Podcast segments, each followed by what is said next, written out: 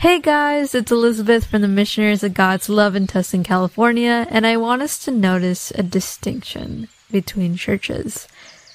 There are some communities that just give you sweet messages like, God is good, God is forgiving, God is always going to love you. And these messages are true and very wonderful.